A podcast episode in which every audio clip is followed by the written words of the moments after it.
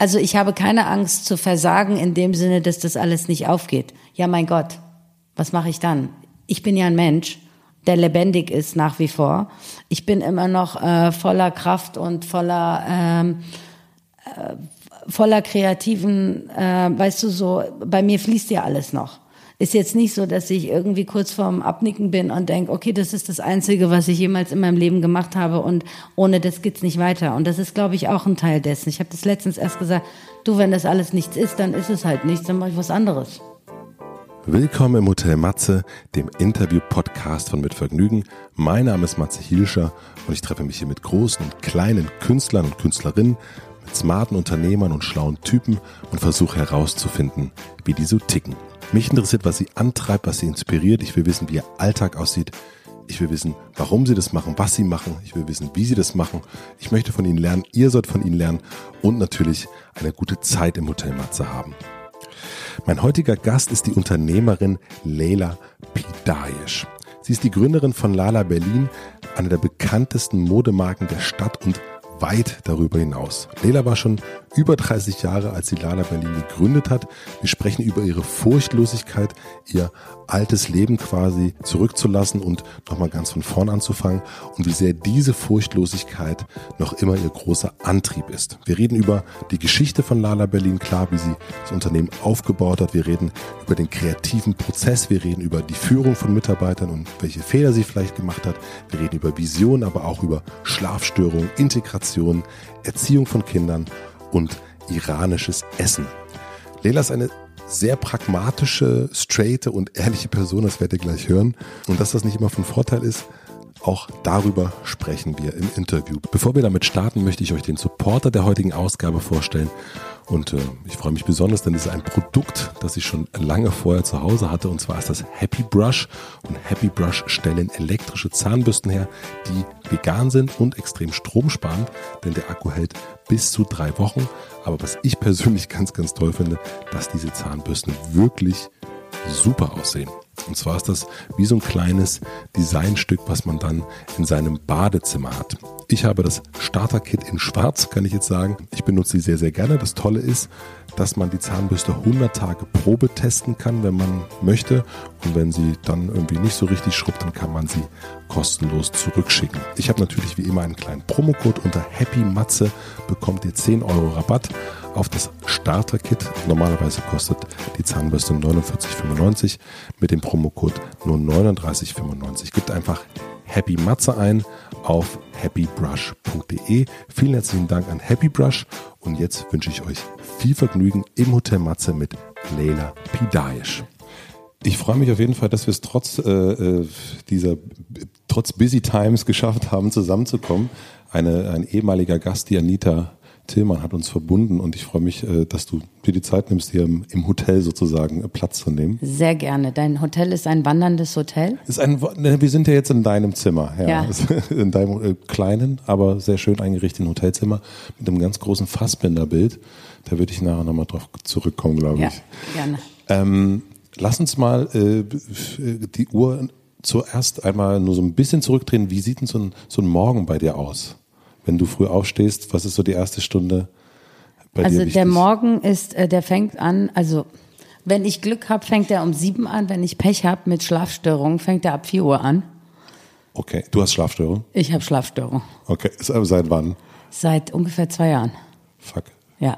Weiß nicht, ob das mit dem Alter zu tun hat oder womit das zu tun hat. Auf jeden Fall gibt es oft, dass ich so zwischen also äh, manchmal war es zwischen drei und vier, jetzt ist es zwischen vier und fünf. Und wenn ich Glück habe, kann ich wieder einschlafen, manchmal auch nicht. Da merke ich auch so Menschen mit Insomnia tatsächlich, mhm. was die durchzechen müssen. Ne? So. Und äh, ansonsten, wenn ich normal aufstehe, ist es, äh, der Wecker klingelt um sieben. Und ähm, dann bereite ich sozusagen Frühstück und äh, Schulvorbereitung für mhm. meine kleine Tochter vor. Und dann gehen wir irgendwann so um acht aus dem Haus und dann wird sie zu Hause dann auf der zur Schule gebracht. Und wenn ich es schaffe und Glück habe, dann kann es sein, dass ich es schaffe, nochmal zum Yoga zu gehen oder Pilates morgens um neun. Und dann komme ich meistens ins Büro. Und sobald ich hier im Büro bin, bin ich im Strudel. Da merke ich auch nicht, wie der Tag sozusagen seinen Lauf nimmt. Ein Termin nach dem anderen, eine Besprechung nach der anderen. Machst du noch- unterschiedlicher Art. Machst du noch Meditation? Also du hast mal Vipassana gemacht, ne? Vipassana habe ich gemacht, als ich in Indien war.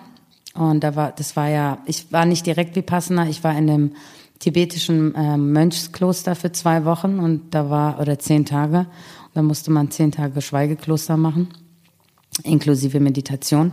Aber ich habe tatsächlich letztes Jahr, oder ist es vielleicht eineinhalb Jahre her, habe ich nochmal ähm, einen Kurs gemacht und habe das versucht, auch mal so ein halbes Jahr durchzuziehen.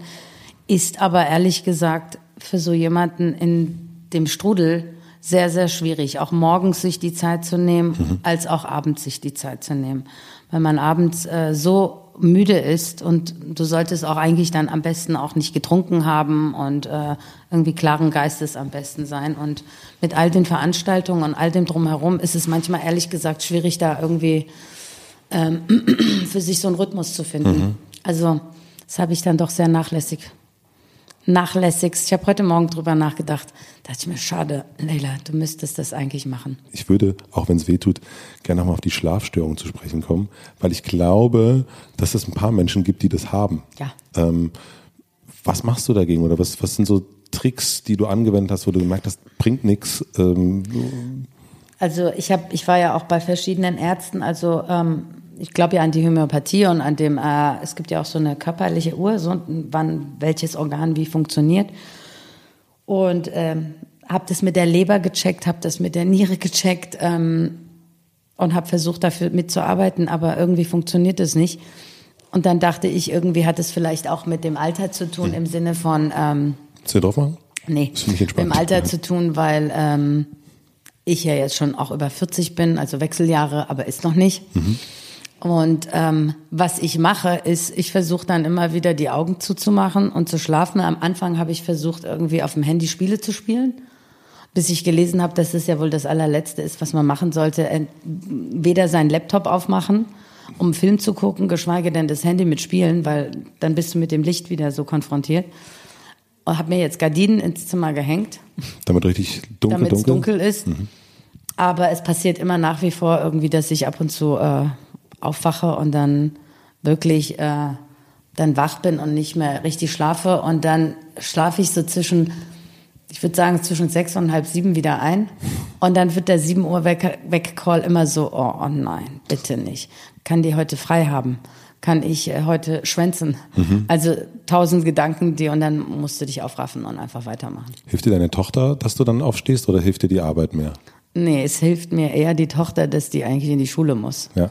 Bei der Arbeit würde ich dann vielleicht noch mal eventuell sagen können, ich komme eine halbe Stunde später. Die Freiheit nehme ich mir dann doch schon raus. Aber ähm, es ist eher die Tochter und die Pflicht, äh, sie in die Schule zu bringen, damit sie auch nicht irgendwie in den Rhythmus kommt, dass man einfach mal schwänzen kann. Hm, ja, ja, das Ne? Also äh, vorbildlich ähm, mache ich das nicht. Und sie ist auch, ehrlich gesagt, mit ihren neun Jahren äh, so, ein, äh, so eine kluge, weise Seele. Ähm, ich habe die, glaube ich, letztens tatsächlich gefragt, sollen wir einfach mal im Bett bleiben? Sie so, nein, Mama, ich muss in die Schule. So, na gut. na gut, dann hat sie das Pflichtbewusstsein der Mutter vielleicht, Ja, oder? wahrscheinlich. Stimmt, also habe ich das jetzt richtig gerechnet, dass du neun warst, als du nach Deutschland gekommen bist, also ihr Alter jetzt? Ja. Ähm, du bist im Iran, also du bist sozusagen bis neun im Iran gewesen. Kannst du mal so ein bisschen, also keine Ahnung, vielleicht äh, gibt es dann Fotos aus dieser Zeit, äh, die du zu Hause hast oder äh, deine Eltern. Was sieht man auf diesen Fotos? Also Fotos gibt's leider nicht so viele von mir, weil genau als ich geboren wurde, äh, fing mein Vater an äh, zu filmen. Also da gab's ja die ähm, äh, Super 8, glaube ich, hieß Ja. das, ne? Ja, genau. Ja.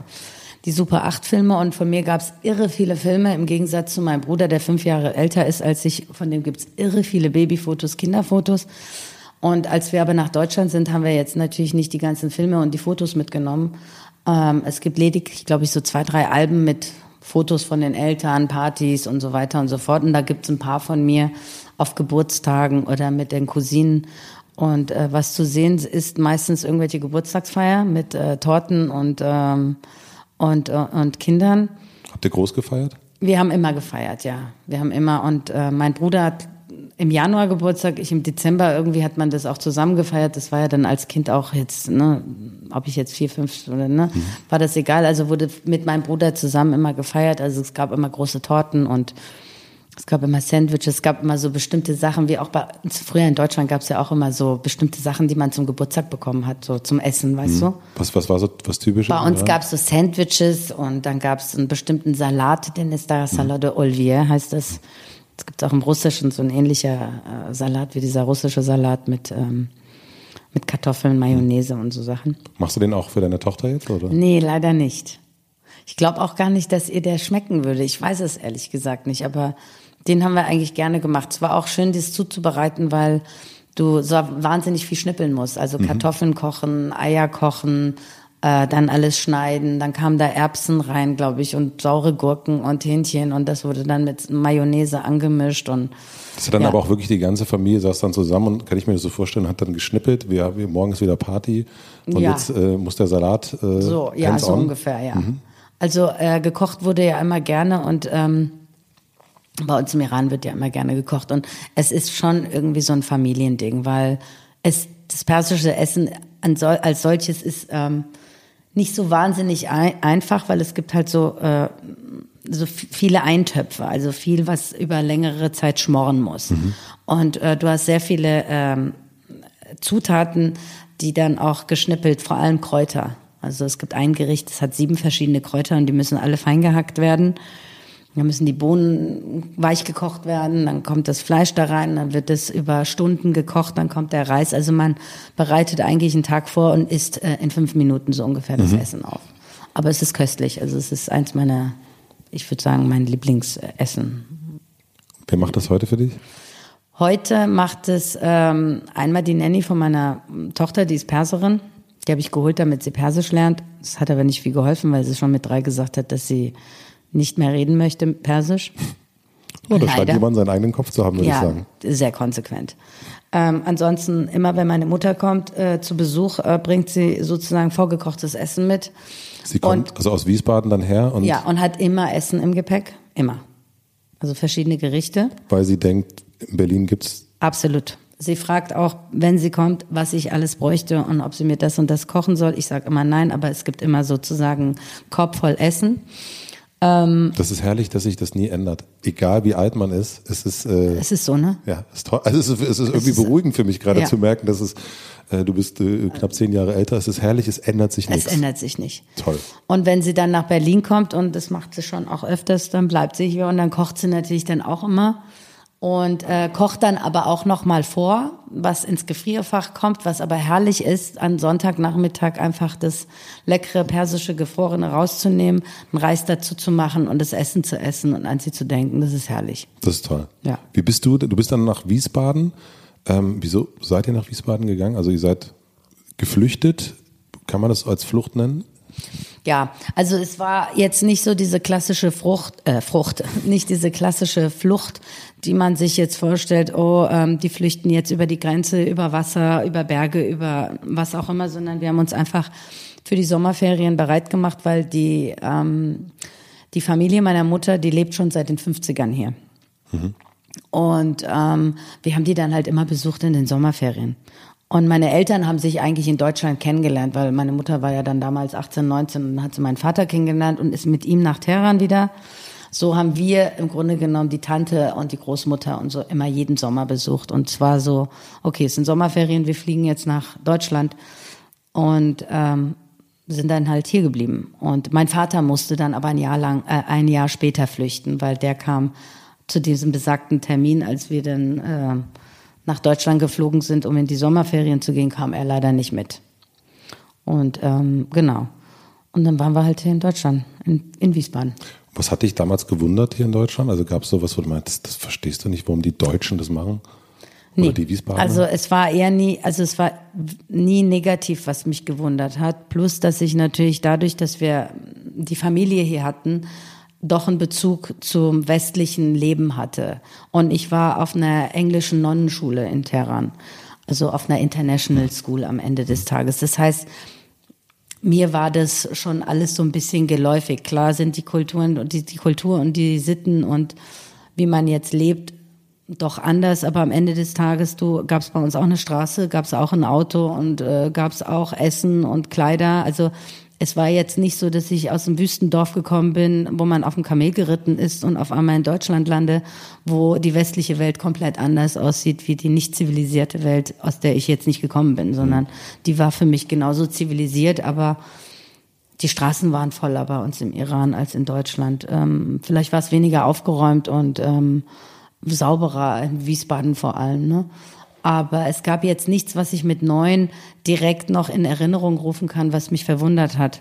Vor allem auch, weil wenn du mit neun hierher kommst, hast du dann auf einmal ganz andere ganz anderes Aufnehmen dessen, womit du dich beschäftigst, weil ich musste dann die Sprache lernen und musste Schulweg.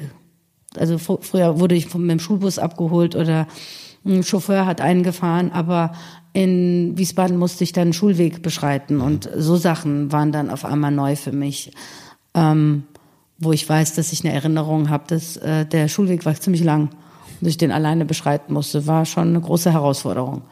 Und dass ich mich sozusagen mit der Sprache und den Menschen integrieren musste, das war, glaube ich, eher das, ähm, was mich beschäftigt hat, als äh, wirklich zu gucken, was anders ist oder nicht anders ist, weil das normale Leben bleibt für dich normales Leben.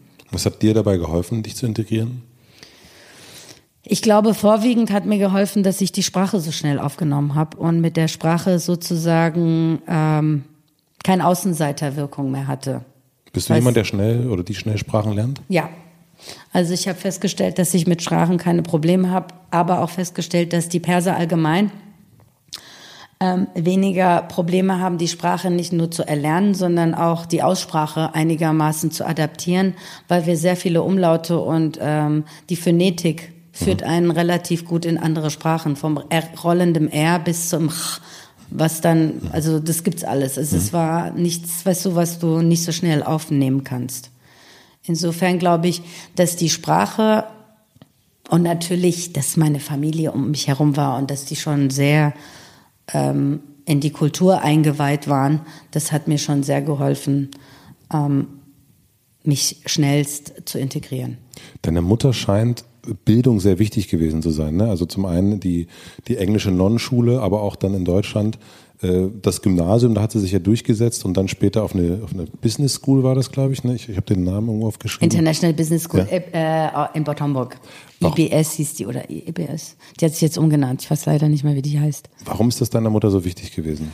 Ähm, das ist auch bei uns, denke ich, äh, ein kulturelles Ding. Jetzt natürlich auch einen bestimmten Stand. Also ähm, Wissen beziehungsweise ein Bildungsstand ist wichtig, damit du einfach weiterkommst und äh, nicht stehen bleibst. Und es war wichtig, dass ich die Schule mache und nicht einfach. Äh, und ihr war es auch wichtig, dass ich Gymnasium mache und nicht auf eine Hauptschule lande. Mhm. Es war ihr wichtig. Die wollte, dass aus mir ein selbstständiges Mädchen wird. Und das war für, für sie sozusagen auch verbunden mit Bildung. Ja. Ja. ja. Vielleicht leite, vielleicht kommt es auch daher, dass sie selber so früh aus dem Iran nach Deutschland gekommen ist und ähm, bei ihren Eltern war es weniger wichtig. Das heißt, sie hat vielleicht versucht, das rückzuführen, was ihr gefehlt hat, auch im Sinne festgestellt hat, dass sie vielleicht mit mehr ähm, einem anderen Bildungsstand vielleicht etwas anderes hätte erreichen können. Das weiß ich, das ist jetzt nur eine Vermutung. Man mhm. hat sich jetzt auch darüber tatsächlich noch nicht auseinandergesetzt oder ich mich nicht mit meiner Mutter. Aber es war auch meinem Vater wichtig. Mein Vater war ja Gas- und Ölingenieur und er wollte auch, dass wir selbstständig werden. Also war die Bildung wichtig. Und vor allem natürlich, dass wir in Deutschland sind und die deutsche Sprache sprechen. Wenn deine Mutter dich jetzt in Berlin besuchen kommt, dann war sie bestimmt auch schon mal hier. Was, was, denkt die, wenn die hier so durchläuft? Die ist natürlich super stolz. Ähm, Versteht die das? Also kann die alles nachvollziehen, was du hier so treibst? Das weiß ich gar nicht, weil da äh, sprechen wir gar nicht drüber, weil da fehlt mir immer meistens die Zeit, weil wenn wir uns dann sehen, dann essen wir und kümmern uns um die Kleine. Aber ich weiß, dass sie irre stolz ist auf das, was ich erreicht habe und ähm, das, was ich jetzt hier mache. Und das war ja auch nicht vorauszusehen. Es war ja jetzt auch nicht geplant. Mhm. Ne, auch wenn man also wenn man äh, heiratet, wollte ich schon sagen, aber auch wenn man studiert und in die Schule geht, kann es ja auch sein, dass man heiratet, drei Kinder bekommt und dann ne, doch trotzdem zu einer Hausfrau wird oder einen Part-Time-Job nebenbei hat. Oder aber, in Wiesbaden irgendwo. Aber dass man dann sozusagen eine Unternehmerin wird und äh, selbstständig irgendwie eine Firma aufbaut, das war jetzt nicht geplant. Wo fragst du sie oder wann fragst du sie um Rat? wann frage ich meine Mutter um Rat? Eigentlich immer, wenn es um, äh, um das Kind geht oder so. Aber beim Business frage ich sie eigentlich selten. Nein? Weil, nee, selten. Und dein Vater? Wo, wobei, mein Vater ist ja leider verstorben vor oh. knapp neun Jahren. Ähm, der hätte mir sicherlich businessmäßig eher helfen können, aber da war es noch nicht so weit. Und ähm, als ich angefangen habe, hat er schon die ersten Schlaganfälle gehabt. Das heißt, äh, mit meinem Vater zu kommunizieren, war es dann auch an den Endjahren schon schwieriger, weil die, der war dann, ja, nach dem Schlaganfall sind die meisten Menschen weniger hm. ansprechbar. Was hast du an der Uni gelernt, an dieser Business School? Also, oder, wenn man so vielleicht auch die komplette Bildung äh, sich anguckt, ne? man, äh, ich selber Realschulabschluss und irgendwie nicht studiert. Ähm, was hast du gelernt, was dir heute noch hilft? Also ich glaube, das Grundschemata, wie man halt ein Business aufbaut, im Sinne von, äh, welche Abteilungen es gibt, die man beachten muss, ab, angefangen von Finanzwesen, äh, Investitionen, Kapital, Liquidität, ähm, Produktion, Management. Ich glaube, das sind sozusagen die Bausteine, die mir sehr geholfen haben. Das hat sich auch richtig dann ein, ja. eingefressen sozusagen? Das hat sich eingefressen. Vor allem habe ich auch während des Studiums habe ich immer gearbeitet. Und ähm, was hast du gemacht? Ich habe ähm, also ich habe verschiedene Jobs gehabt, aber das, was ich tatsächlich während des Studiums am meisten gemacht habe, war, ich habe im Inneneinrichtungsladen gearbeitet in Wiesbaden und da habe ich ähm, zu, also ein Jahr lang fast sowas wie eine Geschäftsführung gemacht. Ich war relativ jung, also ich musste, Geschäftsführung ist jetzt übertrieben, aber ich musste die Kasse machen, ich musste die Abrechnung machen, ich musste Wareneingang, Warenkontrolle, also so klassisch, weißt du, so. Und, hm. und auch Kasse ein, aus, klassisch wie früher, halt hm. alles nur mit der Hand. Ne? Und als ich studiert habe, hat es so geklickt, was das alles bedeutet hat. Mhm. Also das heißt so die Zusammenführung von dem Gelernten und der äh, Theorie, die ich äh, vorher hatte, also Praxis und Theorie zusammenzuführen, hat irgendwie ganz gut funktioniert. Aber ich glaube, so den Sinn auch wirtschaftlich zu sein und effizient zu arbeiten, das habe ich tatsächlich, weil du mich gerade eben gefragt hast, wo ich mir Rat hole. Bei meiner Mutter hole ich mir zwar kein Rat, aber die hat mir das mehr oder weniger in die Wiege gelegt. Vor allem auch dadurch, dass wir aus einem eher wohl, wohlhabenderen Umfeld im Iran in ein weniger, also doch darauf achtend, wie man mit seinem Budget umgehen muss. Das heißt, effektiv mit seinem Geld auch irgendwie ähm, zu haushalten oder überhaupt zu haushalten. Das hat mir meine Mutter auch sehr viel beigebracht, so zu wissen, okay, wie gibst du Geld aus, wann schmeißt du es aus dem Fenster raus oder schmeißt du am besten gar nicht aus dem Fenster raus, sondern guck, dass da immer irgendwie ne, irgendwas ist, womit du dann auch haushalten kannst, in meinem Falle, womit du arbeiten kannst. Mhm. Du hast ähm, deine 20er dann so in, in Medien gearbeitet, ne? du bist dann nach München, du warst bei MTV, hast als Redakteurin Viel gearbeitet. Viel älter, das waren nicht meine 20er. Meine 20er habe ich eigentlich mit Studium verbracht. Okay. Habe mit 27 aufgehört zu studieren. Wow, spät. Ja. Mhm. Also für heutige Verhältnisse für Wahnsinn. heutige Verhältnisse, das sind ja wirklich so Wahnsinn. Ne? Die machen ja mit 18 schon Abi oder mit 17 ja. und sind mit 23 fertig. Ich habe erst mit 22 angefangen zu studieren, glaube ich. Mhm. Und dann hatte ich ein Jahr Auslandssemester und so. Mhm. Und äh, erst mit so, ja gut, mit Mitte 20 habe ich dann mit äh, Fernsehen angefangen, zuletzt bei MTV und dann bin ich sozusagen in den 30ern nach Berlin. Und dann bist du, ne, das war Indien spielte dann nochmal eine Rolle, du hast dann eine Auszeit genommen, du hast dann, das hatten wir ganz am Anfang, du hast ähm, meditiert und solche Sachen gemacht und dann ging es mit Lala Berlin im Grunde los. Und da würde ich gerne mal einsteigen wollen, so ein paar, vielleicht die vier wichtigsten Stationen zu nehmen. Ähm, also was ich weiß, sind die Pulswärmer, mhm. ähm, und, und der Flohmarkt und die, ähm, die gemeinsame Bekannte, die Anita Tillmann, die dich sozusagen zur Premium-Messe dir so einen Stand geschenkt hat. Genau. Und damit auch die ersten Kunden, genau. die sozusagen international ähm, hätte das sein können, dass du, also war da, du, du hast es wahrscheinlich nicht geplant, dass das passiert. Also kann man ja nicht planen. Nee. Also um das also weil ich, weil du Indien gerade auch noch mitgenannt hast. Also, ich habe das jetzt so ein bisschen nee, schnell weil das hat auch, also ich habe ja bei MTV habe ich ähm, Rockumentaries gemacht, also ein Stundenformat und das war das war wirklich äh, ziemlich viel, was ich machen musste. Innerhalb von einer Woche musste ich immer ein Ein-Stunden-Format fertig ähm, zusammenhacken, würde ich jetzt mal in diesem Falle sagen, weil es war Research, also Footage-Material irgendwie zusammensuchen, ähm, sich ein Konzept überlegen, von Anfang bis zum Ende, Interview machen, alte Interviews nehmen, etc., pp, übersetzen und alles. Ne? Und ich war irgendwann so ein bisschen abgeschlaucht, plus dass ich ähm, dachte, okay, jetzt muss irgendwie was Neues passieren. Und ähm, da habe ich dann irgendwann gesagt, okay, ich brauche jetzt mal ganz kurz mal Luft. Plus, dass ich mich äh, on top gefühlt habe, als hätte ich einfach nur diese Jobs und diesen Ehrgeiz entwickelt und ähm, diesen Antrieb gehabt, irgendwie Erfolg zu haben mit dem Studium oder meinen Eltern irgendwas zurückgeben zu wollen oder zu müssen. Und ich habe gesagt, stopp, jetzt geht's um mich und ähm, weiß noch, dass ich meine Eltern auch angerufen habe, gesagt, okay, ich habe jetzt aufgehört zu arbeiten, jetzt mache ich nur noch, was ich will. Mhm. Und äh, mit dem Satz, ich mache nur noch, was ich will, fühlte ich mich irre frei.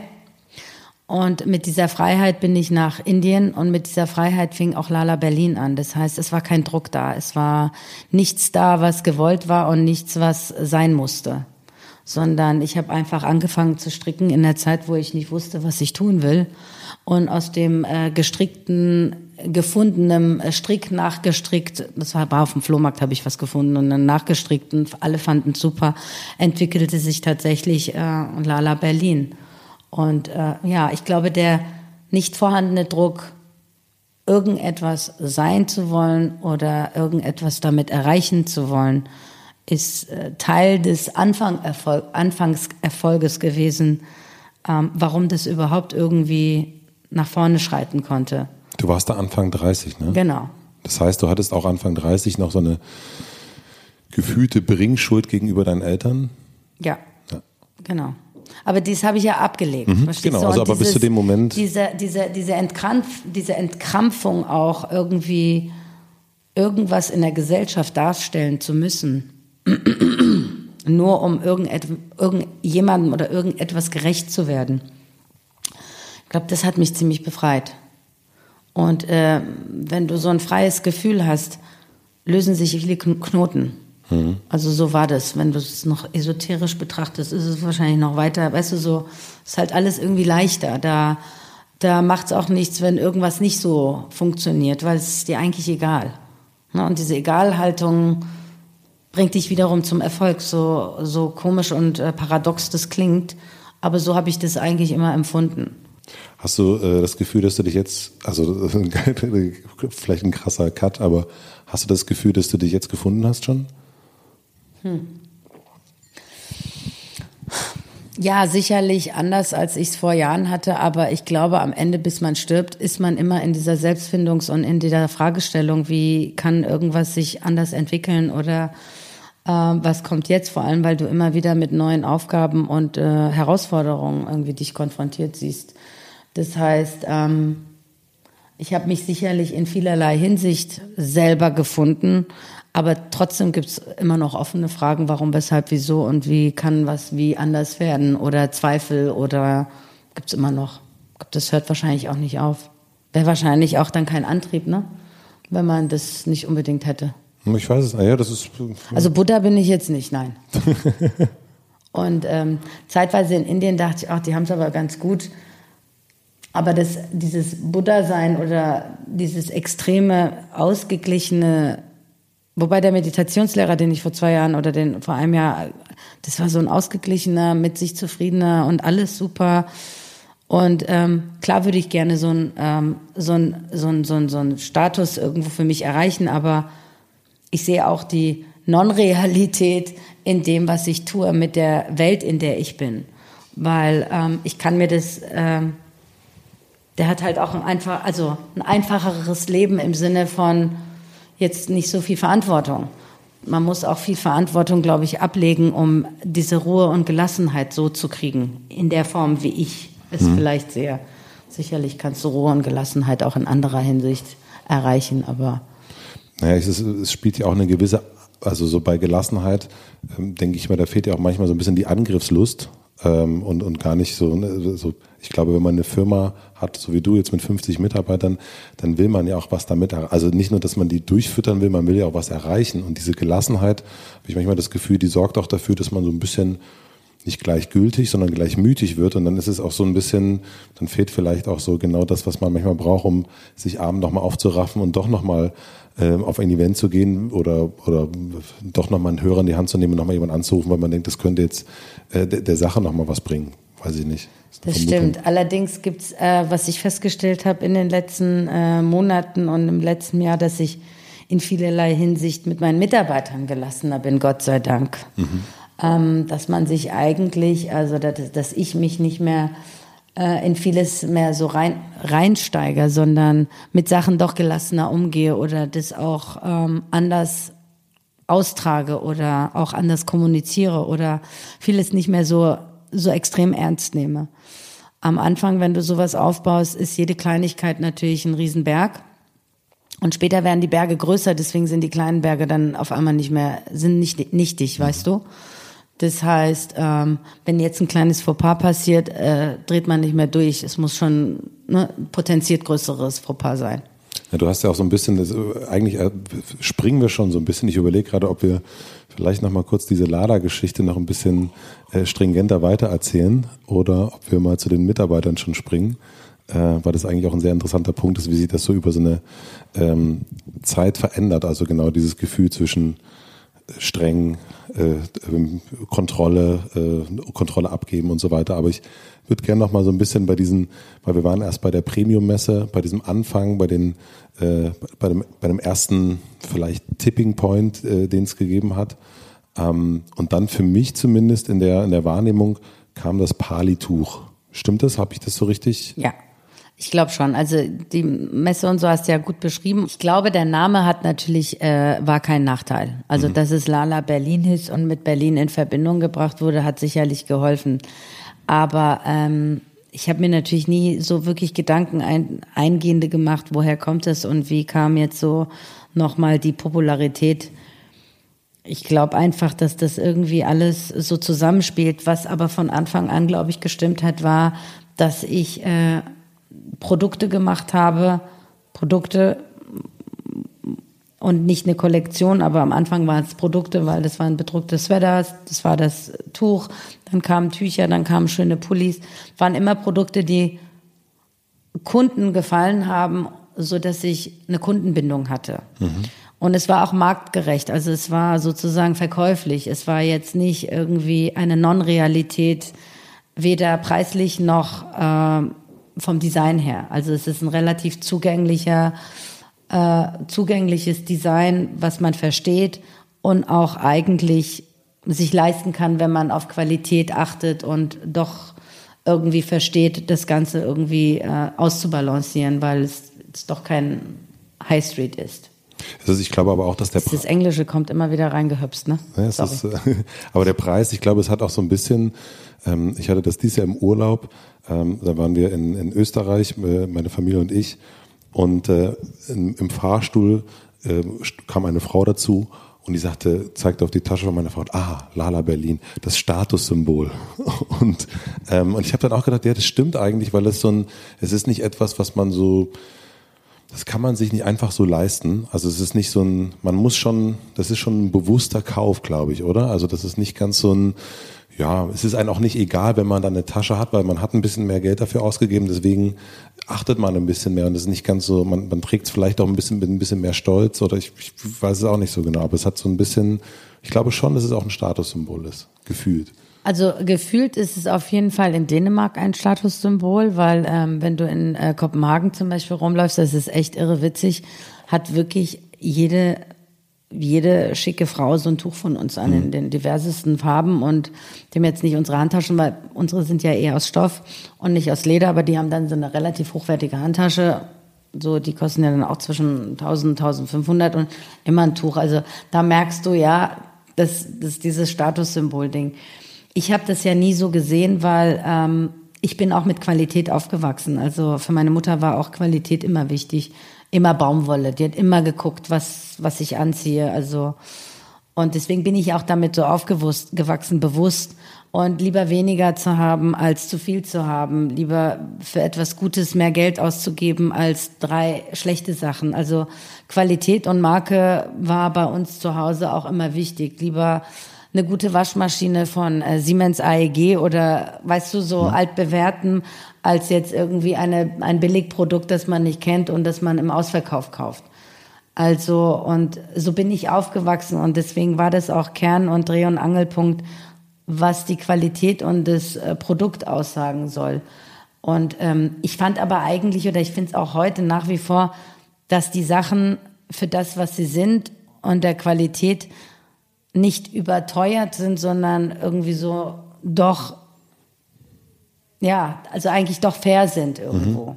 Kann natürlich auch jeder denken, ja, die spinnt ja.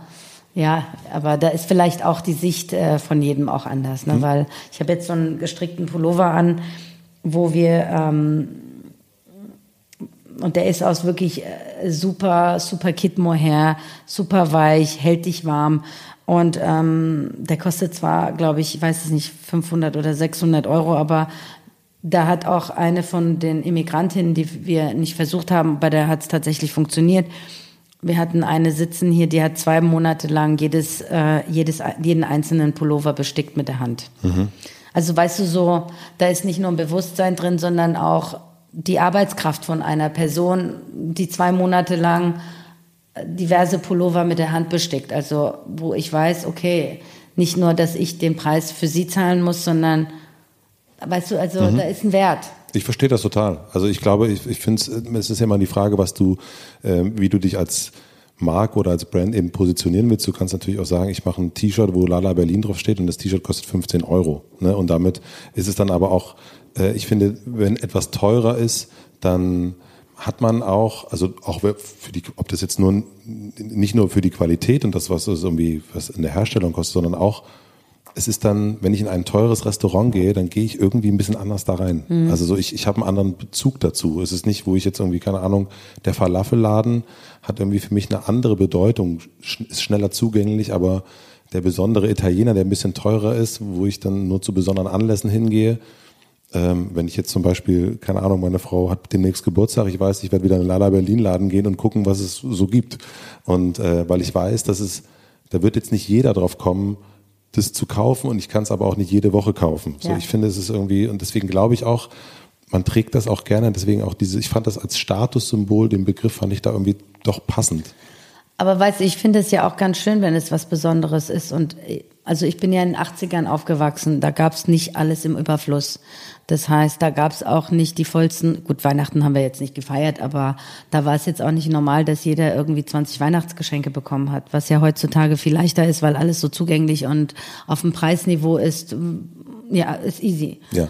Ähm, ich weiß noch, also wenn man was wollte, dann hat man entweder gearbeitet oder Taschengeld gespart und dann war das auch ein bewusstes Einkaufen und bewusstes ähm, und eine bewusste Freude. Und das finde ich nach wie vor heute auch immer noch schön. Und ähm, denke auch, also weil du gerade Falafel gesagt hast, weißt du, ähm, wenn ich wüsste, dass die Falafel dort besonders gemacht ist und ähm, keine Ahnung, oder reden wir jetzt vom Fleisch. Also wenn ich weiß, dass es bei dem Döner das Biofleisch ist, würde ich immer dahin gehen und ja. würde auch mehr als drei Euro dafür ausgeben und würde meine fünf bis acht Euro ausgeben, ohne drüber nachzudenken, weil dann esse ich lieber nur einen Döner pro Woche mhm. statt jeden Tag Döner zu essen und ernähre mich aber bewusst mit dem, was gut ist, statt zu viel zu nehmen, was wir alle nicht brauchen. Mhm. Also ich glaube, das ist auch so eine Geisteshaltung oder eine Grundeinstellung, die für die Zukunft noch wichtiger wird, als dass es jemals war.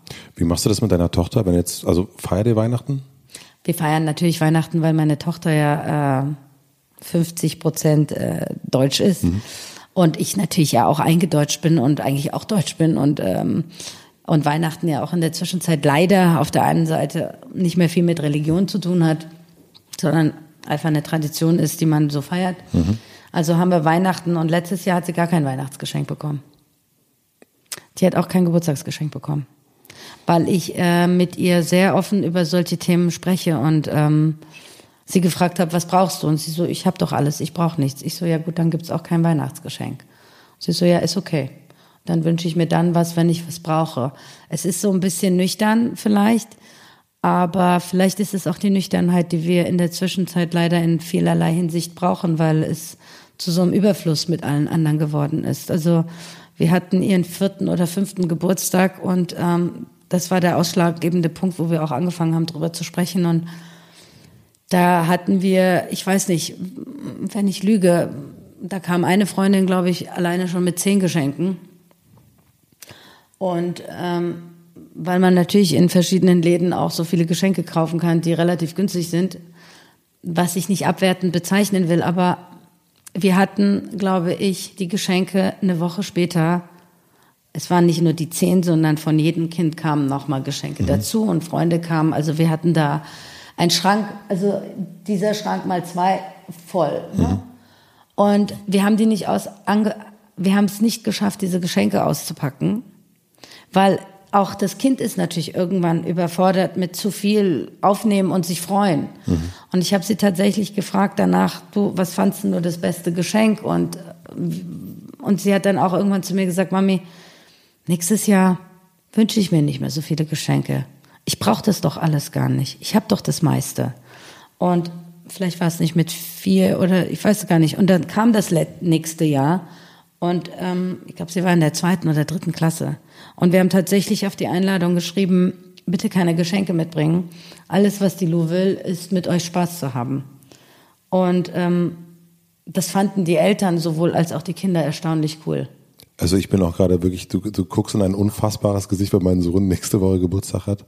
Und es geht genauso wieder los, dieser wahnsinnige Geschenke-Wahnsinn. Und er findet es aber auch ganz toll. Er liebt Geschenke. Das ist irgendwie, und deswegen meine Frage, wie hast du das deiner Tochter bitte beigebracht, dass sie da so, oder was hast du ihr gesagt, was hast du gemacht, damit das eben, damit ich, diesem Bezug dazu findet? Weil natürlich kommt bei uns ist dann Feuerwehrmann Sam und die kleinen. Wie Leben, alt ist denn dein Sohn? Der ist vier, der wird fünf. Ich glaube, dass ich, die Lu, ich sag ja, das ist wirklich eine weise Seele. Die hat auch, also die hat schon mit, also von früh auf so, so Sprüche zu mir gebracht, wo ich manchmal nicht wusste, woher hat die das, wobei man das ja oft von Kindern sagt. Aber ähm, ich, ich rede mit ihr sehr offen und bin eher sehr erwachsen mit der Lo. Und, ähm, du, du bist alleinerziehend? Ja, aber mhm. sie hat auch einen Vater, der auch oft genug da ist und ein irre toller Typ ist. Mhm. Und wir haben so eine super Patchwork-Family, alles wirklich so heile.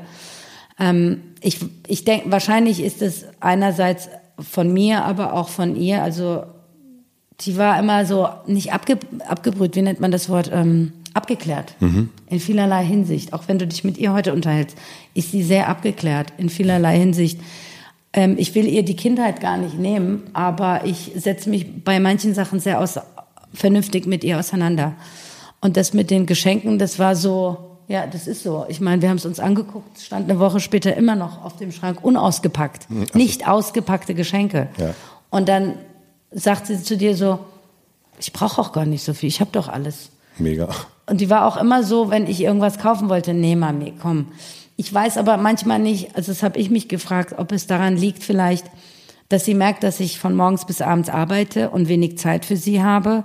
Und weil wir, ne, Arbeit bedeutet, dass ich das Leben, Ernährung etc. pp. Ob das irgendwann bei ihr angefangen hat, so, okay, in der Psychologie zu sagen, okay, wenn ich nicht mehr viel will, dann muss die Mami nicht mehr viel arbeiten. Kann sein, mhm. habe ich mir gedacht, mhm. aber ich kann natürlich auch in ihr Gehirn nicht reinschnuppern. Mhm. Äh, aber ich glaube, am Ende des Tages ist auch diese sehr erwachsene Auseinandersetzung mit dem Kind über die Themen, die dich auch beschäftigen. Also ich beschäftige mich beschäftigt das, also setze ich mich auch mit dir auseinander. Die hat äh, zum Beispiel in Hamburg, das ist aber nicht von mir initiiert, sondern von den Großeltern als auch von ihrem Vater, hat sie zwei Bienenkolonien und mhm. ähm, setzt sich mit Bienen auseinander und macht in, ihren eigenen Honig und sagt zu mir dann, ja Mami, du weißt ja, wenn wir keine Bienen mehr haben, gibt es keine Vielfalt an, äh, an Essen mehr. Also müssen wir dafür sorgen, dass die Bienen weiter erhalten bleiben und geht ein Imkerkurs und so Sachen. Ne? Also wo ich selber auch staune und denke, mein Gott, also hätte ich jetzt auch nicht gedacht, weil ich bin natürlich total anders aufgewachsen. Ich hatte nicht so ein ne, so eine Geisteshaltung. Ja, also ich bin auch völlig baff. du hast eine tolle Tochter, definitiv. Danke. Richtig.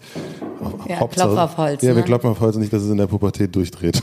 Das ist meine größte Angst. Aber wir reden auch jetzt schon relativ offen über die Pubertät und ich sage immer, ich habe keine Lust auf eine Zicke.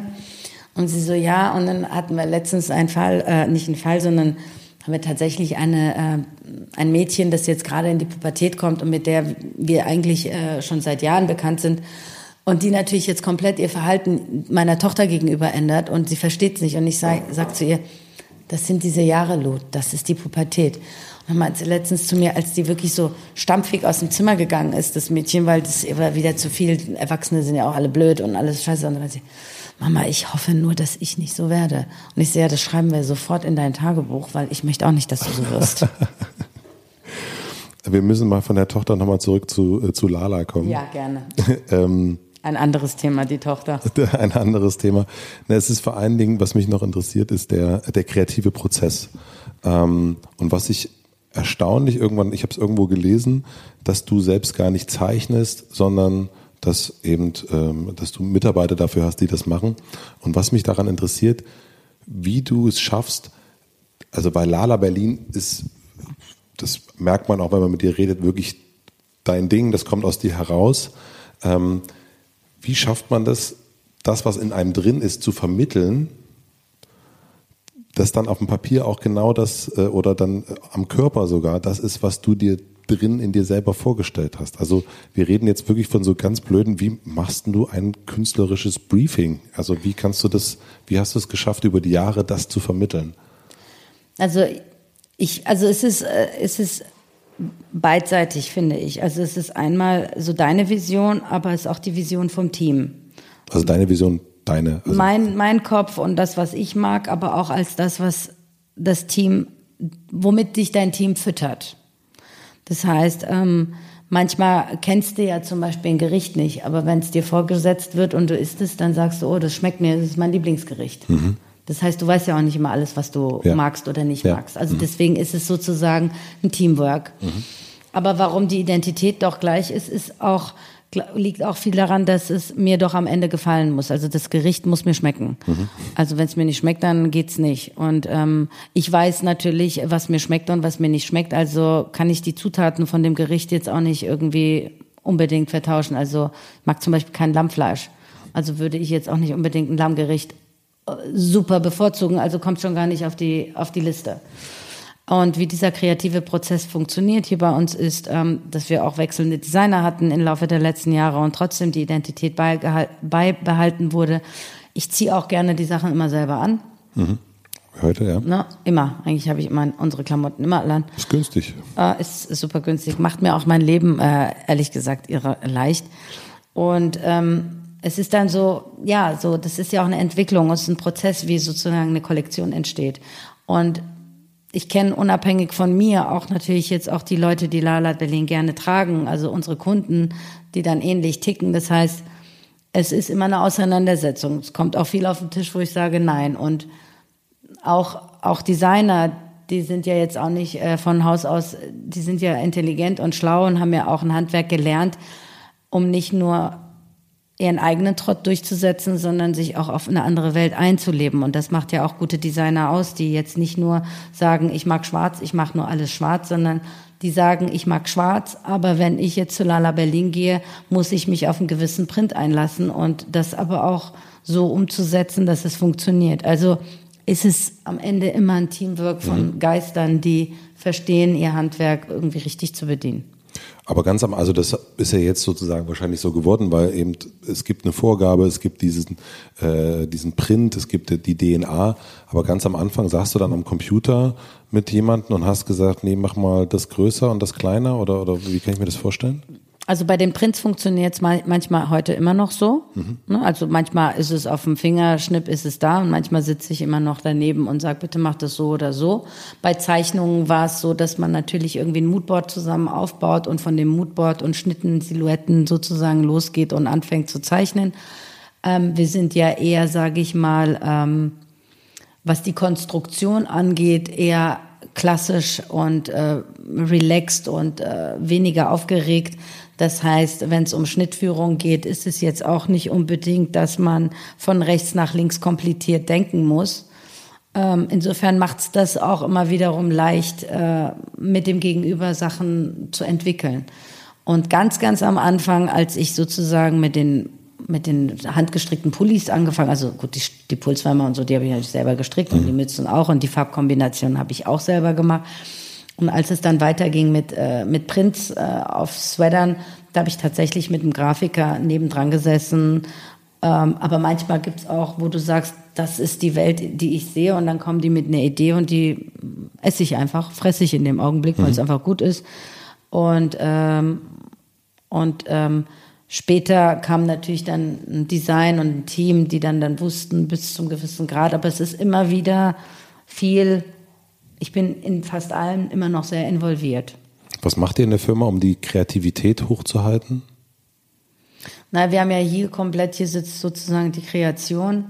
Ja, viel machen wir nicht, weil es ist immer wenig Zeit. Wie meinst du das, Partys oder ähm, was meinst du so? Nee, eigentlich so ein, so ein, naja, vor allen Dingen auch ein Empowerment, ne? dass man sagt, okay, hier ist, hier ist Platz für Ideen, hier kann jeder reinkommen, hier kann, äh, es ist nicht alles äh, die so. Chefin, sondern es ist. Also, Ach so, ja.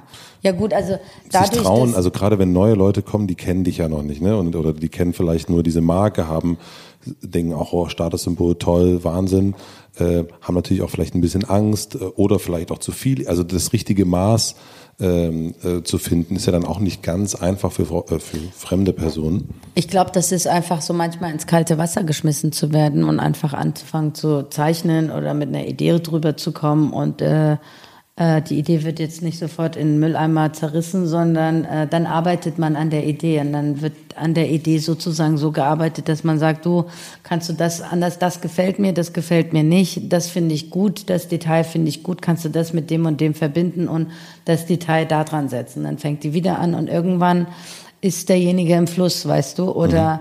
das auch beim Strick okay, nimm den, das Garn, mach das Muster, dieses, also ne, irgendwann kommen die auch selber sozusagen in den Fluss und ähm, dadurch, dass ich im Grunde genommen immer nur ein Kopf war und nicht die Hände, mhm. musste ich die Leute ja auch laufen lassen beziehungsweise einfach machen lassen und äh, konnte nicht dahinter sitzen und immer gucken, weil ich auch mit dem Rest des Aufbaus und der, weißt du, mit dem mit dem Unternehmen sozusagen beschäftigt war. Was hilft dir dabei? Zu wissen, was du willst. Und zu wissen, dass du in dem Moment, dass es richtig ist. Oh, das ist eine schwierige Frage, weil weiß ich überhaupt, was ich will? Manchmal weiß man doch gar nicht mehr, was man will. Ne? Also es ist ja auch nicht mehr so einfach. Ähm, weil viele fragen mich, wo ist deine Vision? Wo willst du hin? Ähm, da komme ich nochmal zurück zu dieser Phase Indien und dieser mhm. Freiheit dass du äh, ungeplant in irgendetwas reingehst. Und was ich aber da tatsächlich in Indien gelernt habe, ist, oder von den Buddhisten, lebe in, lebe, lebe in den Tag hinein. Was bedeutet, mach nicht so viele Zukunftspläne, weil diese Zukunftspläne wiederum dich so einengen. Mhm. Ne? Das heißt, du bist freier. Deswegen auch, wenn ich hierher komme, klar habe ich einen Tagesplan, aber ähm, ich mag nicht so viel so in Dreijahresrhythmen äh, denken. Insofern versuche ich sozusagen in dem Hier und Jetzt sozusagen aufzugehen und äh, da gehe ich auch tatsächlich auf. Mhm. Bin ich dann da und mache und, äh, du bist und in dem Moment. Ja. Ja. Mhm. ja. Aber ich meine, du hast jetzt mittlerweile ja auch also wenn wir jetzt nur allein aus, aus deinem Hotelzimmer rausgucken, äh, schon auch einen krassen Warenwert. Du hast 50 Mitarbeiter, äh, also so ganz in den Tag hinein geht's natürlich nicht mehr. Also du hast ja auch, also da ist eine ordentliche äh, Batzen an Verpflichtungen, würde ich jetzt mal behaupten. Betriebsführung. Betriebs, ordentliche, ordentliche Betriebsführung. Ja. Ähm, ja, also es wirkt in der Geschichte tatsächlich sehr, wenn du das erzählst und, und wir die einzelnen Punkte durchgucken, wie so ein, ja, das ist das und jetzt kommt das nächste und jetzt kommt da, da, da.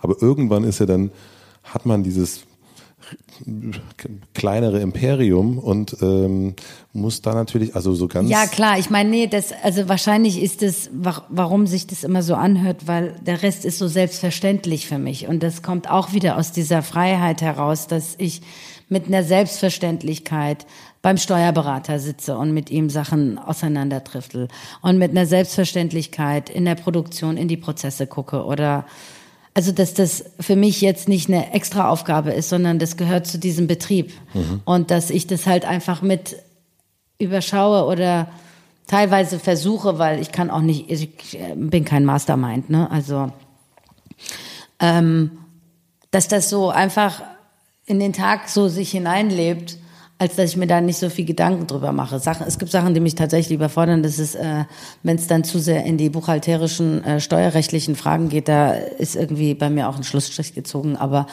sonst bist du halt in allem so ein bisschen, also von Anfang an involviert gewesen und hast dann sukzessive abgegeben, weil klar, jetzt hast du jemanden, Buchung habe ich nie gemacht. Mhm. Also, aber trotzdem hast du jetzt natürlich in jeder Position irgendwo jemanden sitzen und vielen vertraust du blind, die machen ihr Ding und da weißt du, dass es läuft und dann gibt's immer wieder so Brandherde, die du dann löschen musst und dann arbeitest du dich wieder rein. Aber wie schaffst du es, dass du, also man, dieses Freiheitsgefühl, das ist, äh, das ist ja so ein Thema, was quasi immer wieder bei dir jetzt kommt, auch die ganze Zeit. Wie schaffst du es, dass du eben nicht Angst hast? Also, das ist jetzt nicht so, dass man keine Ängste hat oder keine Sorgen hat. Die habe ich auch, genauso wie jeder andere. Aber die Angst lässt mich nicht gegen eine Wand laufen. Also, ich habe keine Angst zu ver versagen nicht, äh, wie heißt das? nicht verzweifeln, nicht versagen, zu, wie nennt man das, wenn man es nicht hinkriegt?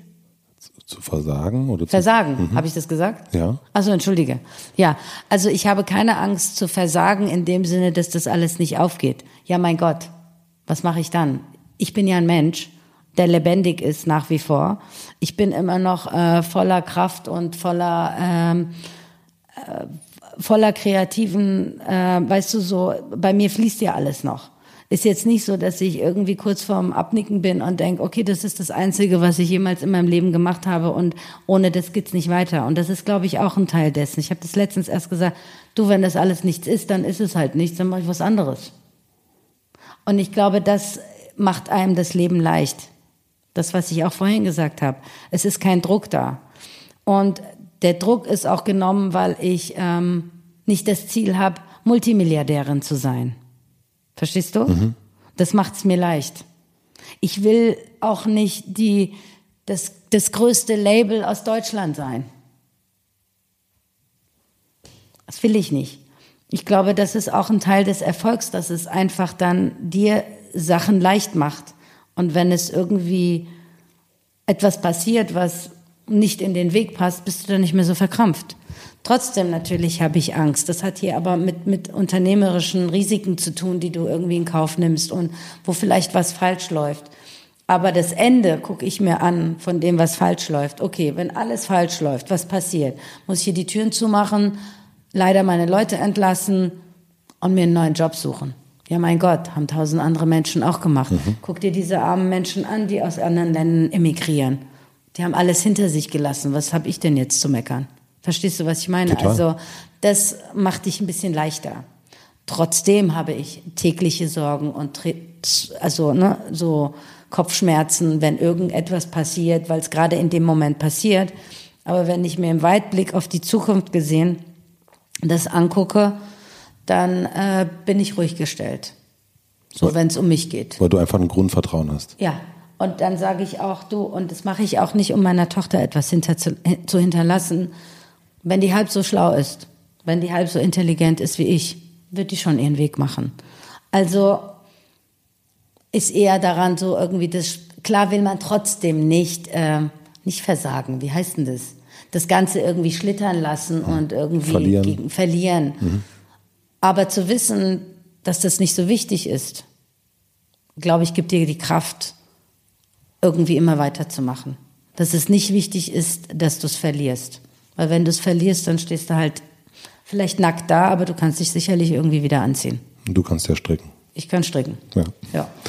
Ähm, was ist ein Fehler, den du gemacht hast in den, in den, in den letzten 15 Jahren, ähm, der vielleicht in dem Moment total furchtbar war, aber über den du jetzt eher lachst und der jetzt vielleicht eine, eine, sogar eine gute Anekdote ist?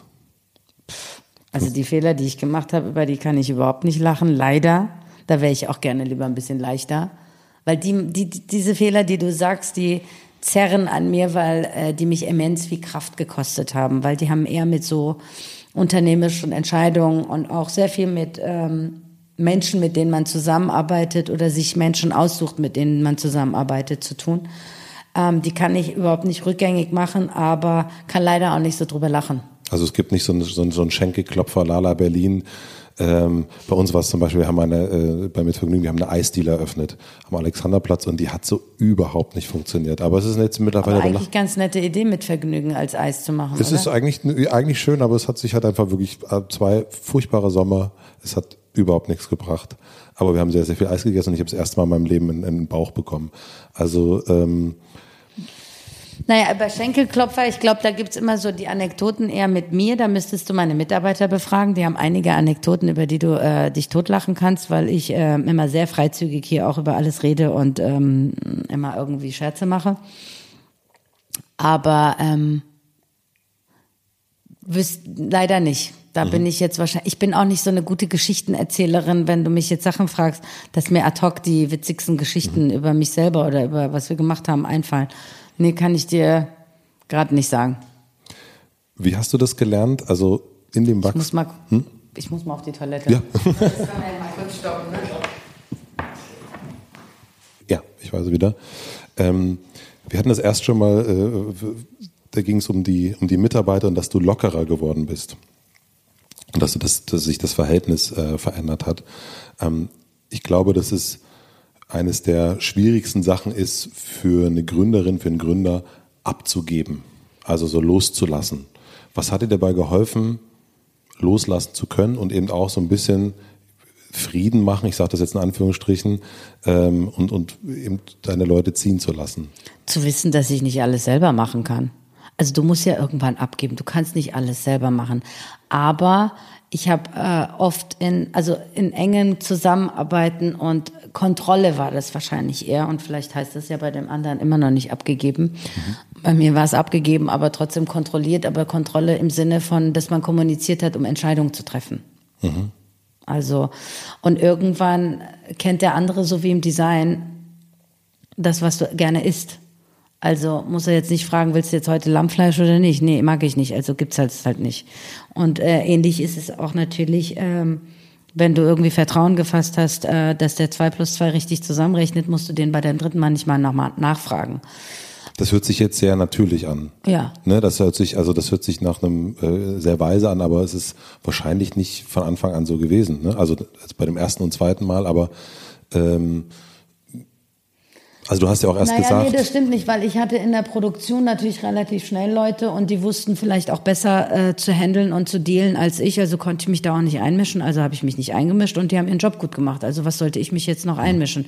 Klar hat man dann immer wieder sozusagen nachjustiert und mal geguckt, ob das mit den Zahlen ne, so alles stimmt. Aber wenn jemand so seinen Job gut machen kann und äh, du das selber auch nicht mehr machen kannst und willst, dann ist es ja total bescheuert, wenn du die ständig irgendwie noch so versuchst zu ziehen.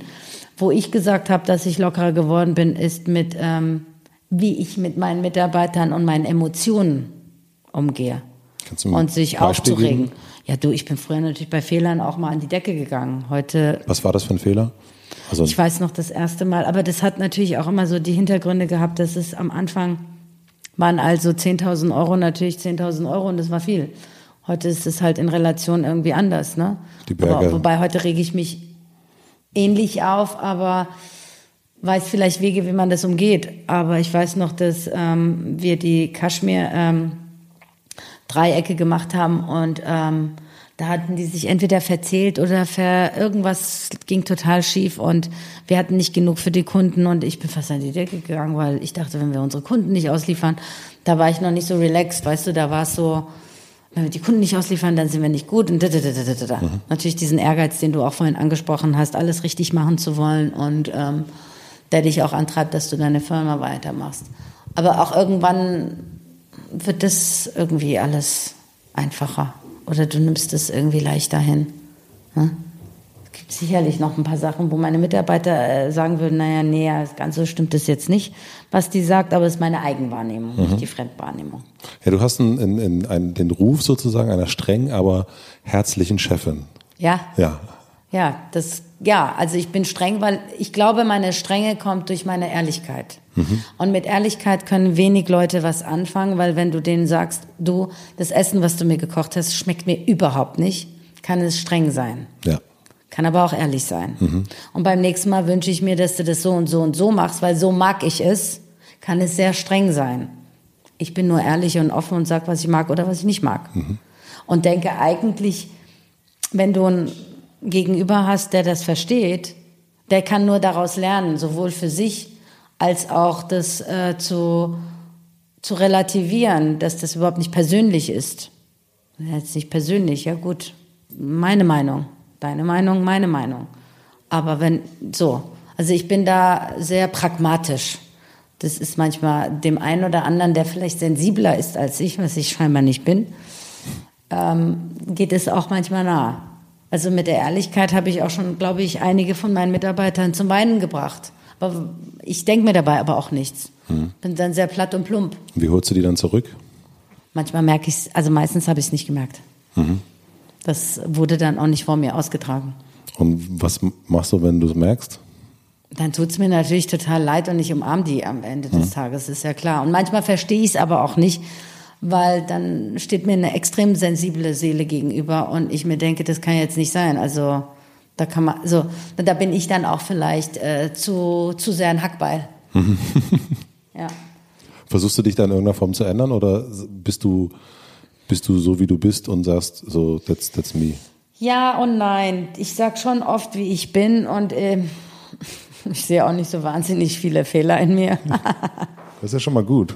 Nein, aber dadurch, dass ich mit mir ehrlich bin und denke, dass ich mit meinem Gegenüber ehrlich bin,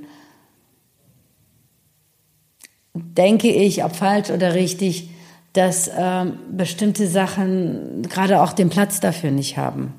Weißt du? Du meinst sowas wie ähm, was zu sensibel erst, zu sein. Äh, oder wir hatten das erst bei deiner mit deiner Tochter mit dem zickig sein. Ja. Hm.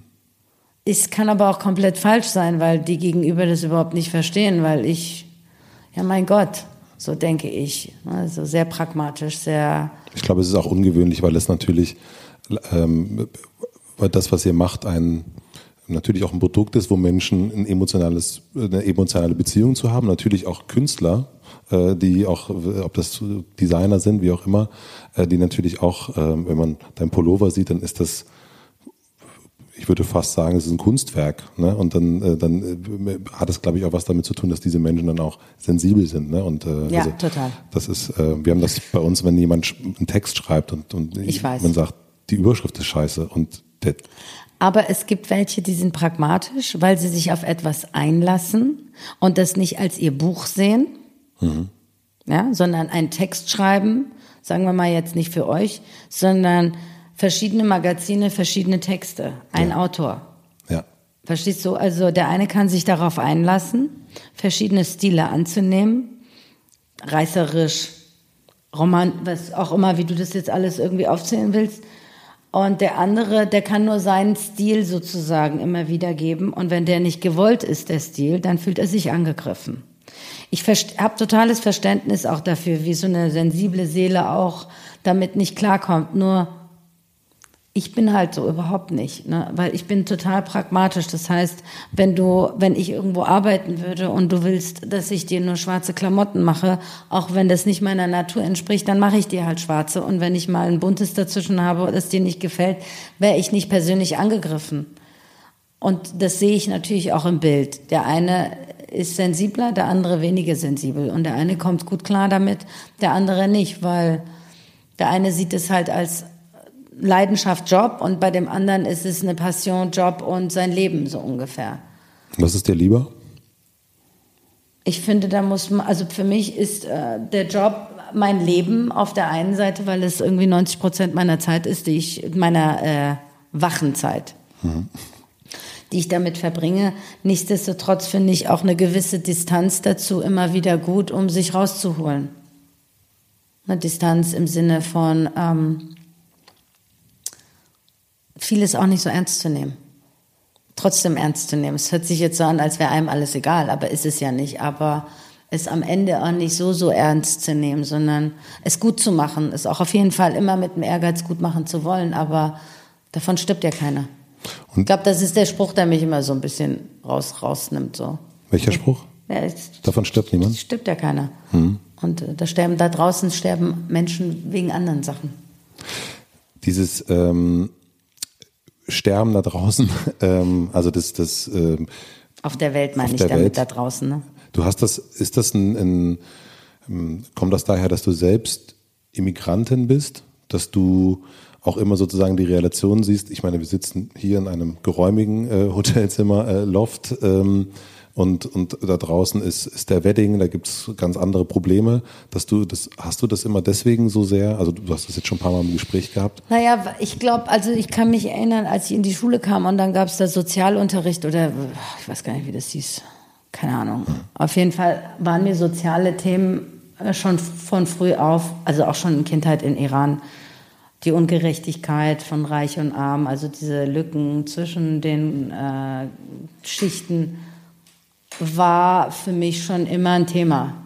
Ich weiß auch noch, dass ich, äh, ich war glaube ich fünf oder sechs, und der Straßenkehrer kam bei uns vorbei und ähm, ich habe dem nach dem Gespräch mit ihm einfach, ich habe ähm, dem Straßenkehrer nach dem Gespräch mit mir, mit ihm habe ich ihm meine so eine lebensgroße Puppe hatte ich damals geschenkt bekommen und dann habe ich die genommen und habe sie ihm geschenkt, weil er hat mir halt von seiner Familie erzählt und äh, dass er nicht so viel Geld hat etc. und wie viele Kinder er hat und ich dachte, ich habe doch genug da oben an meinem Zimmer und habe es dann ihm gegeben. Und also so weißt du mit diesem Geist, dass du eigentlich immer so das Soziale dir gegenüber auch betrachtest und reflektierst, wo du bist, in welcher Welt du lebst. Insofern habe ich mich immer privilegiert gefühlt in jeglichem Zustand meines Lebens. Zwar nicht seelisch, aber mit dem, was ich habe und nicht habe. Und dieses lässt dich auch so klar über das andere denken, was wichtig ist und was nicht wichtig ist. Oder für mich, was mhm. wichtig ist und was nicht wichtig ist. Das heißt, ähm, wenn ich weiß, dass Menschen Hunger leiden oder Menschen kein Zuhause haben und dass Menschen ganz andere Probleme haben, mit denen sie sich beschäftigen, sind meine kleinen Probleme hier in diesem Kreise doch sehr nichtig oder nicht wichtig, ist nichtig, ja. Ich finde es eine schöne Kombination eigentlich, dass du so eine einerseits so einen Pragmatismus hast, äh, äh, sozusagen Kante und auf der anderen Seite so eine große soziale, emotionale äh, Komponente, die ja auch, also wahnsinnig wichtig ist. Ich finde es eine, eine sehr, also ja, also ich finde es wichtig, dass man Empathie hat für die Welt und was da draußen passiert. Ich meine, es wird ja auch immer mehr, wenn du dir jetzt auch anguckst, was wir machen oder wo wir leben, wie die Ressourcen sich verändern.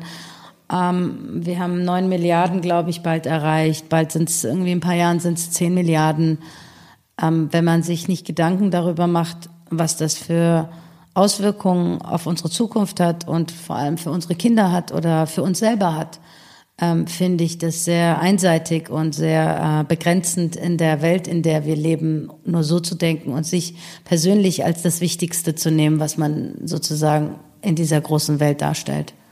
Also wir sind eins von dem Gro also das große Ganze, ne?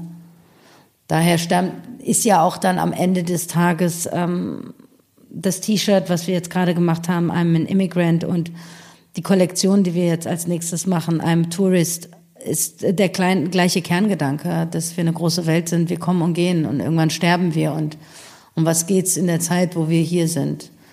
Also ähm, ja. Wann fährst du das nächste Mal nach Indien? Nach Indien. Na, mit Indien habe ich keine Freundschaft geschlossen, ehrlich gesagt, im Nein. Nachhinein. Nein, weil ich habe mir damals... Ähm, so ein wichtiges Land für dich. Also, ich oder weiß, ich Zeit. weiß, ich weiß, aber ich habe mir damals irgendwie äh, ein paar Krankheiten mit nach Hause genommen, und zwar über Wasser etc. pp. Und hatte ähm, monatelang mit äh, verschiedenen ähm, Arten von Schmerzen und Bauch und... Ähm, was auch immer zu kämpfen. Dann nehmen wir mal so, nicht Indien als äh, Indien, sondern nehmen wir Indien symbolisch. Indien symbolisch, äh, ja, keine Ahnung, vielleicht in fünf, sechs Jahren. Also Indien wird dann vielleicht Italien sein und ähm, irgendwo auf dem Land sein, wenn du symbolisch Indien mit der Zeit nimmst, die man irgendwo vielleicht einfach nur noch als Schmetterling durch die Gegend fliegt. Hm. Ähm, was bedeutet dieses große Fassbinderbild in deinem in deinem Büro. Witzig, dass wir jetzt nach diesem Gespräch über dieses Thema reden, weil äh, ich habe ein Buch gelesen ähm, und seitdem war ich ein totaler Fan oder bin ich ein Fan von Fassbender, weil ich finde einfach, dass das auch so ein Autodidakt fast irgendwie so ein, ich weiß auch nicht, ins kalte Wasser gesprungene, chaotischer Regisseur für mich darstellte, der aus irgendeiner Kraft irgendwie was bewegt hat, was ich irre fand. In einer Zeit, äh, wo es aber auch interessant war, in München zu leben. Und äh, das Buch hieß ähm, Schlafen kannst du, wenn du tot bist. So, ja. so. Guten Morgen. Guten Morgen. Und Und ich fand irgendwie das so, ja stimmt, schlafen kann ich doch tot, wenn ich tot bin. Also zack, zack, zack, zack, zack, ne? Jetzt, äh, so ich würde sagen, 15 Jahre später nach dem Buch, würde ich sagen, nein, ich würde auch gerne ähm, sozusagen jetzt gerne viel schlafen, weil äh, es mir absolut an Schlaf mangelt ab und zu. Und ähm, ich will nicht nur schlafen, wenn ich tot bin, sondern ich würde auch also so ein bisschen mehr zur Ruhe kommen während der Zeit äh, des lebendigen Daseins und äh, mit einem guten Gewissen und äh, guten Geist sozusagen das Leben auch genießen können. Ähm, wir haben noch drei, vier schnelle Fragen. Ja, mach. Ähm, die, vielleicht passt die ganz gut dazu, was wir gerade hatten. Was möchtest du gewesen sein? Was möchte ich gewesen sein? Hm. Was war ich denn? Das weiß ich nicht. Und gewesen sein heißt, was ich mir wünschen würde, gewesen sein zu wollen. Gew Ein guter, glücklicher Mensch. Ist das das, was du wissen willst, oder muss es ein bisschen weiter herausführen? Nee, was ist, was es für dich ist. Also das äh, möchte ich gar nicht. Also ich glaube, wenn man sich jetzt vorstellt, dass man äh, am Sterbebett liegt und äh, sich nochmal rückblickend aufs Leben zurückguckt, glaube ich, geht es darum, dass man zufrieden zurückgucken kann auf das, was man gemacht hat und ähm, nicht tatsächlich so oft Situationen hatte, die man äh, bereut. Also, dass man nicht mit Reue durchs Leben gegangen ist, sondern gerade für sich ein geradliniges Leben gefunden hat, ähm, mit erhobenen Hauptes in den Spiegel zu gucken und zu sagen, okay, ich war zumindest zu mir ehrlich. Wie das die restliche Welt aufgenommen hat, weiß ich nicht. Aber für mich war ich ehrlich und ähm, muss keine Reue zeigen. Aber du bist ja doch auf einem sehr guten Weg, würde ich sagen. Ja, finde ich auch, oder? was lernst du gerade, was du noch nicht so gut kannst? Was lerne ich gerade, was ich. Geduld vielleicht. Geduldig zu sein ähm, mit dem Aufbau der Firma und ähm, Hindernisse immer wieder zu überbrücken, obwohl man immer denkt, ja gut, in einem Jahr ist das alles durch, ne? Und jetzt hast du das geschafft. Nein, ähm, stellt man fest, naja gut, es dauert nochmal zwei Jahre. Und äh, da die Geduld aufzubringen und die Kraft und die Energie aufzubringen, immer weiterzumachen und nicht einfach zu sagen, okay, ähm, das haben wir jetzt gerade alles anders vorgestellt. Gibt es Momente, wo du an das Ende denkst von Lala Berlin? Ja, durchaus. Es gibt sicherlich äh, Momente, wo ich an das denke, an mein, also sozusagen, was ich, wie lange ich was machen will. Hm. Und ob das das Ende von Lala ist, weiß ich nicht. Aber ich denke immer eher so, was will ich machen in zehn Jahren? Ist es in dieser Intensität auch weiterhin arbeiten zu wollen oder will ich ein bisschen relaxter leben äh, mit der Intensität? Und das ist sicherlich tatsächlich so, ja. Ich will ein bisschen relaxter leben, ja. ja ich habe mich, hab mich das erst gefragt, als ich hier reingekommen bin, was ja wirklich ein sehr, sehr großer äh, Raum ist, den da vorne, der, der Wartebereich wirklich unglaublich, der größte Wartebereich, in dem ich jemals in meinem Leben war. Und ich habe mich gefragt, wie das so ist, wenn du, ob du so eines Tages hier so rausgehst, mit dem Fahrstuhl runterfährst und sagst, geil, danke. Tschüss, jetzt adios, ich, jetzt fahre ich, jetzt fahr ich nach Italien oder nach Indien.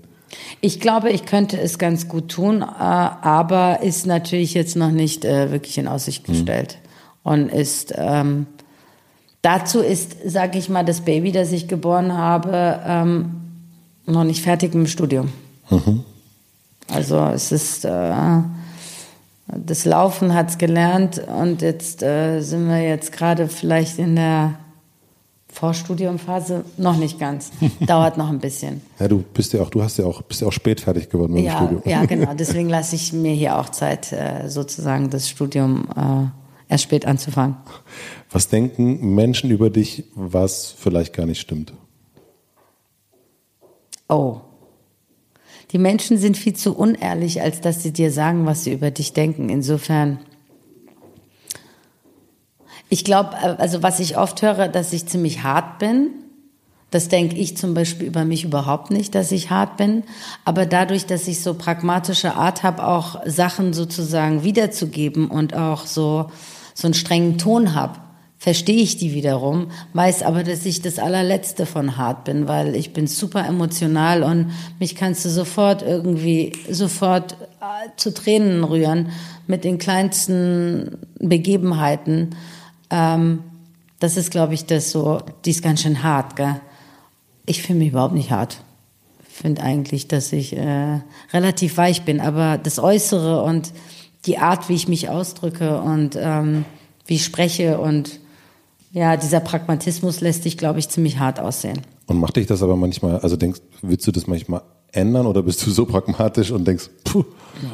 Nee, also ich, ich, fänd's, ich, ich persönlich fände es nie schli nichts Schlimmeres, als dass ich jetzt anfangen müsste, an mir zu arbeiten, um mich zu ändern, damit ich anderen Leuten gefalle oder dass sie ein anderes Bild von mir annehmen. Weil, warum eigentlich? Weil ich tue ja jetzt nicht was Schlechtes an. Wenn ich jetzt ein Verbrecher wäre, würde ich vielleicht im Gefängnis drüber nachdenken, will ich mich ändern.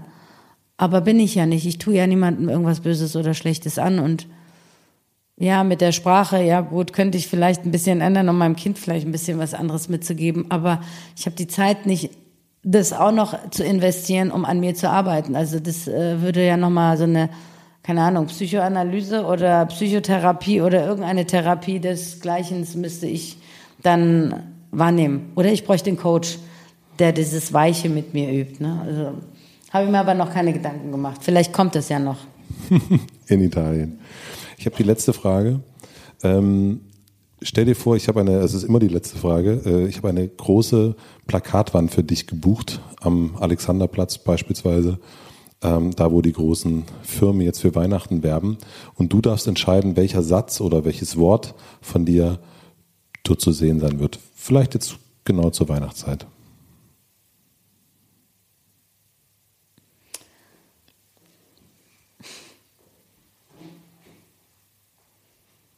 Vielleicht Sharing is Caring. Nee, aber ist mir so gerade eingefallen. Weihnachten, Alexanderplatz, was würde ich da hin tun? Also am Ende des Tages, was ich immer gerne Leuten sagen wollen würde, ist halt einfach so ein bisschen mehr Bewusstsein für ähm, Bewusstsein für das, was um uns herum geht. Aber für deinen Spruch an dem Werbeplakat, da müsste ich mir tatsächlich mal Gedanken machen, weil ich meine, das wäre eine riesige große Werbefläche, die will ich jetzt nicht einfach mit so einem spontanen Spruch bestücken.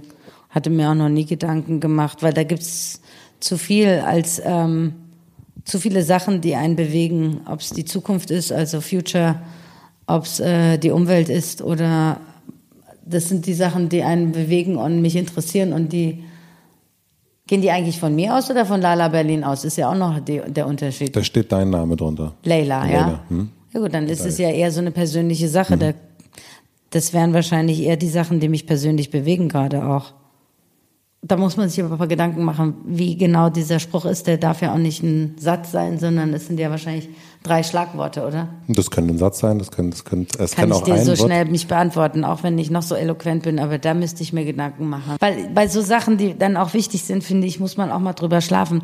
Der Rest, den du gefragt hast, da geht's um mich, um meinen, um die Geschichte etc., aber und ich weiß natürlich, was für wichtig ist, aber dann willst du es ja auch genau auf den Punkt treffen, wenn das da so beschrieben steht. Vielen herzlichen Dank für das tolle Gespräch. Sehr gerne. Und äh, ich wünsche dir, dass du keine Tochter hast, die in die Pubertät kommt. Ja, danke. Nein, die wird schon in die Pubertät kommen, aber es ist die Frage, wie wir die Pubertät sozusagen gemeinsam äh, äh, äh be, be, wie heißt das jetzt? Oh, mein Wort. Äh, durchleben? Durchleben? Nee, es kommt daher. Me meistern. Meistern. Ich ich sagen. Ja, nicht bemeistern, sondern gemeinsam meistern. Vielen, vielen herzlichen Dank. Beschreiten. Beschreiten. Beschreiten. Also. Vielen herzlichen Dank. Gerne. Danke. Vielen herzlichen Dank fürs Zuhören. Ich freue mich wie immer, wenn ihr diesen Podcast abonniert. Bei Apple, bei Spotify, bei Deezer, bei Soundcloud geht das. Ich freue mich wie immer, wenn ihr eine Bewertung hinterlasst, wenn ihr den Podcast teilt. Vielen herzlichen Dank an Happy Brush, vielen herzlichen Dank an Jan Köppen für die schöne Musik. Und wie immer gibt es jetzt am Ende einen kleinen Podcast-Tipp. Und in dem Fall ist es ein bisschen, naja, wie sagt man, ähm, äh, Eigenwerbung vielleicht, denn es ist ein Podcast, in dem ich gerade zu Gast war. Und zwar ist das die Hörbar Rust. Bettina Rust, die Gastgeberin, war der zweite Gast im Hotel Matze, eine fantastische Frau. Und ich fühle mich sehr geehrt, dass sie mich in ihre Sendung eingeladen hat. Wir sprechen über meine Jugend in Brandenburg, über Musikerjahre, auch ein bisschen Vergnügen und Party machen in Berlin. Ich fand es ein sehr, sehr schönes Gespräch. Wie gesagt, eine große Ehre für mich, da gewesen zu sein. Hört euch das mal an und natürlich sowieso immer die Hörbar Rust. Zwei Ohren, drei Ohren, vier Ohren wert zu hören. Und jetzt wünsche ich euch noch einen schönen Abend, eine gute Nacht. Viel Spaß beim Spülmaschinen ausräumen, bügeln, Kinderwagen durch die Gegend schieben, joggen und kochen. Euer Matze.